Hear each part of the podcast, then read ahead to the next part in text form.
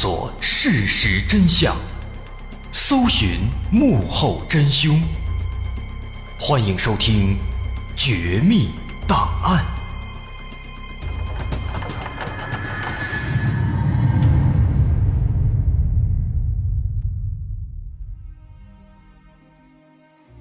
还原事实，探索真相。欢迎继续关注《绝密档案》，我是大碗。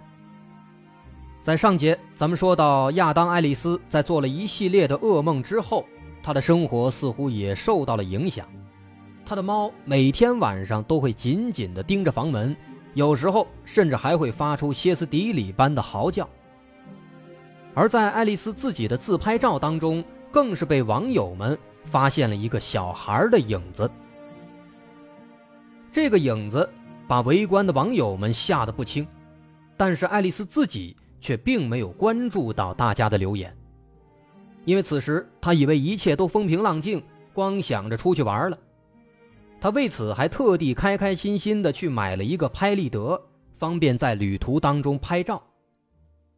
而正是这个拍立得，又把这整件事情的诡异程度上升到了另一个高度。在买到拍立得之后。爱丽丝开始在房间里试着拍一拍，看看效果。她先是在客厅和卧室里分别拍了几张照片，还特地拍了那张绿色的椅子，也就是大卫在梦中出现的时候都会坐的那张椅子。这些照片拍出来之后，看起来都很正常。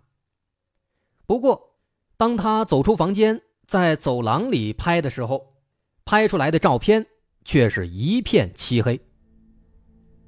爱丽丝看了之后非常奇怪，她以为是相机的相纸出了一些问题，于是就把相纸拿出来检查，但发现相纸没问题。她又想，那会不会是自己在拍的时候不小心用手指遮住了摄像头呢？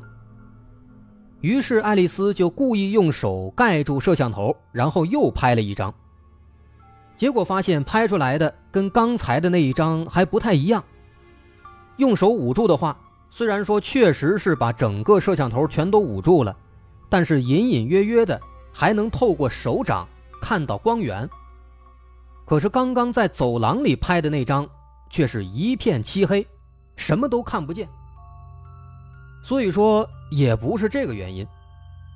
为了向网友们证实自己没有对照片进行造假，他还特意拿手机拍了一段自己用拍立得照相。然后洗出照片的一个视频来做证明。之后，为了搞清到底是怎么回事他站在屋里，打开房门，然后用自己的手机对着外面的走廊拍了一张照片。而这张照片一切正常。但是，当他使用拍立得在相同的位置再去拍照的时候，拍出来的照片却让他毛骨悚然。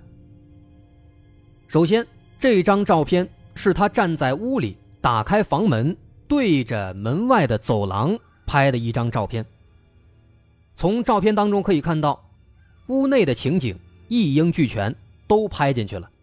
但是屋子门外的走廊却是一片漆黑，看得人浑身发毛，跟用手机拍的那张完全就是两个东西。手机那张。不管是屋里还是走廊里，都能看到拍的是什么。但是拍立得拍出来的，屋里都能看到，门外的走廊一片漆黑。这把爱丽丝给吓坏了，她赶紧把两张照片发到推特上求救，之后赶紧去超市买了一大捆鼠尾草，因为听说鼠尾草可以辟邪，她把鼠尾草点燃之后，开始在自己的房间里到处熏，想要驱赶邪气。在房间里熏，在楼道里熏，还有那个绿色的椅子，更是熏了又熏。而从那天开始，爱丽丝的猫又开始变得不正常了，又像前几天一样，一直待在房门口，死死的盯着房门，到处闻，仿佛门外真的有什么东西一样。看到这样的情况，网友们都劝他赶紧搬家，但爱丽丝却觉得。既然这个恐怖的小孩，这个大卫，在他第一次搬家之后还能再次找到他，那么之后不管再怎么搬，应该都没有什么意义了。该发生的还会发生。其实到这个时候，已经有一些网友开始质疑爱丽丝了。很多网友认为这一切就是一场故弄玄虚的恶作剧。如果真的说像爱丽丝形容的有那么的恐怖，他早就不敢一个人住了。而面对这些质疑，爱丽丝并没有做出过多的解释，只是淡淡的表示这一切都是真的，希望大家能够帮帮自己。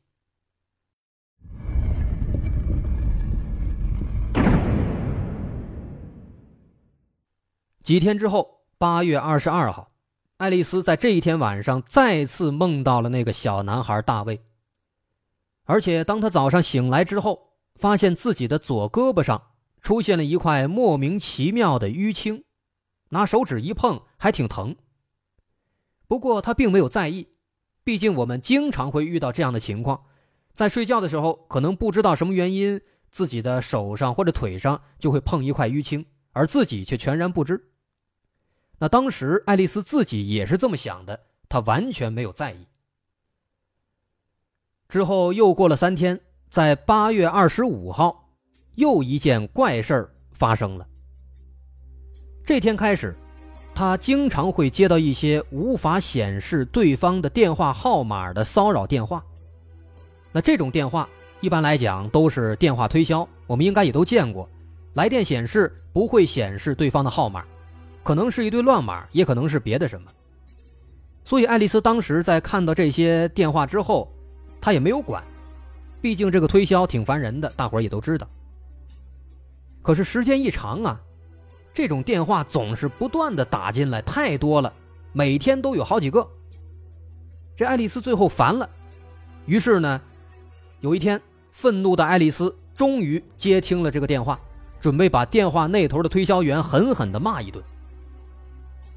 然而，让他没想到的是，电话接通之后，电话另一头并没有人说话，只有那种微弱的电流杂音。但仔细听的话，他发现，在这些杂音中间，似乎还夹杂着一种微弱的呼吸声。一开始，爱丽丝以为自己听错了，于是她屏住呼吸，想仔细听听电话里的声音。但这个时候，电话里的呼吸声又消失不见了。这样听了一会儿，什么都没有。爱丽丝打算挂掉电话，然而就在这个节骨眼上，电话那头突然传来了很轻的一声 “hello”，哎，说了一个 “hello”，说了一个“你好”，然后这电话就被对方挂掉了。这如此诡异的一个电话。他自然而然的就联想到了那个小男孩大卫。难道说这几天睡觉的时候留下的淤青，还有现在的电话，都是这么一个噩梦搞的鬼吗？一时间，爱丽丝手足无措，只感觉阴风阵阵。她把手机的来电记录截了一个图发到了推特里，在图片上能看到电话号码的地方显示的确实是。No caller ID，没有来电号码。那么在之后，在经历了如此之多的奇怪的事情之后，爱丽丝决定继续出去旅行，去日本玩一圈，散散心，避一避邪气。在临走之前，他给自家的两只猫买了一个宠物监视器。这种监视器一般都是为出远门的宠物主人准备的，把这个东西。放在宠物的小窝的旁边，它能够识别出宠物的各种动态。如果房间里有什么声音，或者有小动物经过的话，这个监视器就会通过手机上的 APP 发来提示。那么，宠物主人就可以通过 APP 看到监视器当中刚刚拍下的视频。那么，就是这个东西，大伙儿估计也猜到了。后来把爱丽丝也给吓了一跳。怎么回事呢？在爱丽丝离开的第一天晚上，她的手机就收到了监视器发来的提示，提醒她有东西经过了这个监视器的前方，被监视器感应到了，并且拍下来了。爱丽丝一看，心想肯定是两只猫的活动被监视器捕捉到了，于是兴高采烈地打开 APP，登录进去，想跟自己的猫儿子打个招呼。但是当他打开 APP 的一瞬间，兴高采烈的心情瞬间荡然无存。他发现镜头里别说是猫了，连一根猫毛都没有。但这个镜头确实捕捉到了物体移动，不然的话，它不可能给发提示。那么，既然动的东西不是猫，那它捕捉到的是什么东西呢？爱丽丝看了一遍又一遍，可是镜头里面没有任何东西在动。难道说这个监视器出了问题吗？直到她看到第四遍的时候，爱丽丝才猛然发现，这画面当中。确实有东西在动啊，只不过这个东西不在镜头的最前面，而是在后面比较远的地方，而且动的不是猫，而是那把绿色的椅子。这把椅子正是噩梦里那个小男孩大卫经常坐的地方。爱丽丝看的是毛骨悚然，赶紧把这段视频截取下来发到了推特里。我们要说的是这段视频。至今，在他的推特里依然可以看到。如果有胆子大的朋友想看，可以关注我们的微信公众号，搜索“大碗说故事”，在后台回复关键词“亲爱的大卫”，我们会把这段视频放在补充资料当中。另外呢，我们需要说明的是，他这把绿色的椅子不是咱们通常说的椅子，它是一把摇椅。所以说啊，摇椅这样的东西，可能风一吹，它就很容易晃动。但是问题在于，从视频当中可以看到，椅子晃动的频率和弧度完全不像是被风吹的，它是一个有节奏的前后晃动。而且爱丽丝自己也说了，她出门之前特意把所有门窗都关了。那这就更奇怪了，没有风，那这椅子为什么会自己晃呢？那会不会是两只猫当时跑过去蹭到了呢？或者说，两只猫在椅子上呢。可是通过视频啊，能够看到这两只猫，它并没有在椅子附近出现。而且更加邪门的是，正当爱丽丝疑惑不解的时候，忽然之间，她之前买的那个驱邪的大龟壳，咣当一声从墙上掉下来了。这一惊一乍的，直接把爱丽丝给吓懵了。浑身汗毛都立起来了，他也不敢看了，赶紧退出 A P P，把手机都关了。那后来在日本旅行的这几天当中，他专门拜访了很多寺庙，找了很多所谓的高僧。但这些高僧呢，也没有给他提出什么建设性的意见，最后也不了了之了。几天之后，爱丽丝结束行程，回到了家里。不过，虽然这个旅行期间啊，家里这个视频看起来一惊一乍的，但是回来之后呢，倒是一直没发生什么奇怪的事儿。直到十月二十七号，这一天晚上，爱丽丝又上传了一组照片，而这组照片又一次把网友们给吓坏了。怎么回事呢？那天晚上，爱丽丝去厨房拿啤酒，无意间啊就发现两只猫正坐在这个桌子上。盯着窗户往外看呢。爱丽丝一看很奇怪，她就也往窗户外边看了看，但看了半天呢，什么都没有。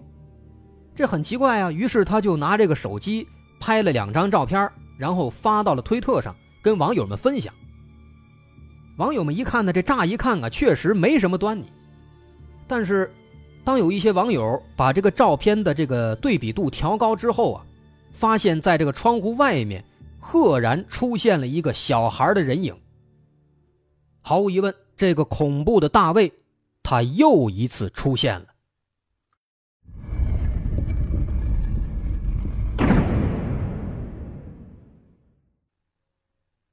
因为这些灵异的事件，爱丽丝的工作和生活受到了严重的影响。其实我们要说的是啊，在这期间，爱丽丝的遭遇不仅仅如此。除了这个可怕的小男孩之外，他还遇到了很多或大或小的很灵异的事件。当然，咱们篇幅有限，在这儿就不再一一列举了。如果大伙感兴趣，您可以通过我们的补充资料去这个爱丽丝的推特上自己去看去，确实挺诡异的。再报一遍，咱们的微信公众号是“大碗说故事”，在后台回复关键词“亲爱的大卫”，就可以看到补充资料了。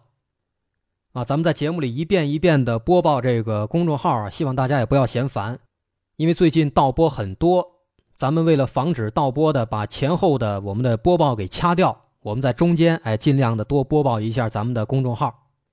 好，言归正传，咱们在这儿呢简单的介绍其中的一件比较诡异的事情。说当时从十一月份开始，也就是他从日本旅游回来之后，大概没多久，他就开始。经常的在半夜，听到自己的楼上有奇怪的响声。但是问题在于，他住的是顶楼啊。不过在这个顶楼上面啊，其实还有一个夹层空间。这个夹层空间非常矮，人进去的话只能是跪着在里面前进。一般来讲呢，可能是隔热层，或者可能是放中央空调用的啊，咱也不太懂。那爱丽丝当时她就怀疑说，在这个夹层空间里面会不会有什么东西？所以当时她专门买了一根很长的一个杆子，然后把这个摄像机绑在上面，伸到这个夹层里看。那结果在里边伸了半天，捅了半天，掉下来一只小皮鞋。这个皮鞋呀，黑色的，非常非常小，只有巴掌大。那看到这个小皮鞋，爱丽丝猛然就想到了大卫。这么小的一只鞋，这正好适合小孩穿啊！想到这儿啊，大卫是汗毛直立，马上给房东打电话，说这个顶楼夹层里有东西，闹鬼了。房东赶紧过来了，然后找了一个梯子，钻进了这个上面的夹层里去看。结果在里边摸了半天，最后找出来一个磨损的非常严重的一个玻璃球，那别的就没有任何发现了。那这让爱丽丝更奇怪、更害怕了。虽然找到了这么两个东西，但这两个东西是谁的呢？是谁放在那儿的呢？而且更加可怕的是啊，一到晚上，在那上面还是会发出很奇怪的响声。后来爱丽丝实在是没办法了，干脆买了两个耳塞，塞着耳塞睡觉。那再之后，到了十二月十三号。他又一次上传了一组照片和文字。他说：“过去两星期里，自己一直睡得不好，其实这就是因为楼顶上总有奇怪的声音，他也特别害怕。啊，如果说您亲自去看了他这个推特呀，能发现，即使晚上他都是开着灯睡觉的。所以当时呢，他为了搞清到底是怎么回事啊，他就下载了一个能够自动拍照的软件，把这个软件装在手机里。”然后把手机放在床对面的书架上，设置好每隔六十秒就会自动拍一张照片。那用这个软件前几天拍的这个照片都很正常啊。每天爱丽丝醒来之后都会检查照片，这照片呢一晚上都拍的是她一个人睡觉，有时候在这个位置，有时候翻到那个位置啊，翻来覆去的。但是几天之后，在十三号晚上。他发现照片里面多了一个人，其中连续好几张照片拍到了一个只有半个脑袋的小男孩。这个小男孩一开始站在椅子旁边，然后慢慢的、慢慢的往床上移动，移动靠近，然后再离开，最后消失在照片当中。这个照片如果大伙看到，的确非常非常吓人。网友们当时一看，也直接炸了锅了。好多人劝他说：“你赶紧搬家吧，别在这住了。”但是这条推特发出去之后，爱丽丝没声了，不更新了。直到二零一八年一月二十八号，在沉寂了一个多月之后，爱丽丝终于又更新了。这一次，她只发了一段小视频。这个视频里依然是她的猫在冲着房门不断的叫。只不过在视频的最后一秒，两只猫突然转头，把视线转移到了拍摄者的方向。这个结尾让人细思极恐。难道说那个可怕的大卫就在他的身后吗？还是说这个视频其实是大卫拍的呢？那么到这儿，故事就结束了。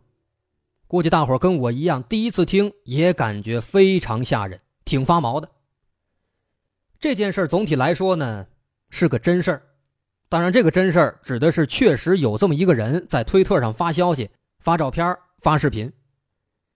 那对这件事儿呢，网上其实有很多猜测，有很多人分析啊，说这个照片啊都是 PS 过的，说那个猫啊都是经过特殊训练的，所以才能够拍出那样的视频。啊，以我们这个理性的角度分析啊，以我们相信科学的角度分析，确实这是非常有可能的。当然，这个猫能不能跟狗似的训练啊，这个咱不太清楚，不了解。那么，对于这个事儿，它到底是真是假呢？不说别的，其实，在后来，二零一八年三月十二号的时候，这个爱丽丝啊，她又发了一条推特。这次呢，只有文字，她说。很多人问我是不是还活着，问我还好吗？我要说现在还挺好的，每天都在集中精神工作，也没有再发生什么奇怪的事情。那这是在这起事件结束之后他发的第一个推特。那么再往后呢，又过了两个月，在二零一八年五月十六号，爱丽丝发了第二条推特。这条推特呢，只有一行字，写的是。这个故事结束了。为了方便阅读，我把所有关于亲爱的大卫的推文放在了一起，然后在下面他附上了一个整合的链接。这个链接点进去是过去半年多以来他发出的每一条关于这起事件的推特，包括文字、视频、照片等等等等。那么，其实咱们说完了，在这起事件之后他发的这两条推特以后啊。也不用多说了，这起事件的前后原委呢，大家心里应该也就有数了。其实如果有条件的话，如果是胆儿大的朋友，真的建议大伙儿亲自去看一下这个爱丽丝的推特。从推特上其实能看出来，他这个人啊，好像确实是一个胆子挺大，但是又特别招黑啊，特别招灵异事件的这么一个人。他发的很多这个视频啊等等，看起来其实不太像是 P 的，比方说他上传的这个。A.P.P. 拍下的那个大卫的照片，仔细看呢，其实你能看到，通过这个光源的方向，能够判断这个大卫是有影子的。在这个昏暗的环境当中，如果说给 P 这么一个影子，可能这个难度应该也不小。那再比如在十月份，他去日本之前，有一次啊，他在外面看到了一个雕塑，忽然就发现啊，在这个雕塑里面有一个小孩的雕塑。而这个小孩的样子跟他梦见的那个大卫特别特别像。你说这个怎么解释呢？只能认为他之前可能看到过这个雕像，他自己忘了，但是呢，潜意识里是留下了印象的，所以后来做梦就梦见了，只能这样解释。当然，无论如何呢，这起事件啊，从爱丽丝后来推特上发的那些言论来看。确实更像是一个自导自演的故事，包括到现在，包括在我当时创作完这篇稿子的三个小时之前，还看到他在这个推特上发推文呢，发的东西都很正常。所以这件事儿怎么说呢？在网络时代，想出名很容易，手段也很多，而编故事就是其中之一。好，有关这个亲爱的大卫。咱们就讲到这儿了，大伙儿的心里应该也都有答案了。如果您的胆子足够大，想查看有关这个故事的相关图片、视频等等资料，可以关注我的微信公众号，在微信搜索“大碗说故事”，点击关注之后，在公众号回复“亲爱的大卫”就可以查看到了。好，咱们下回再见。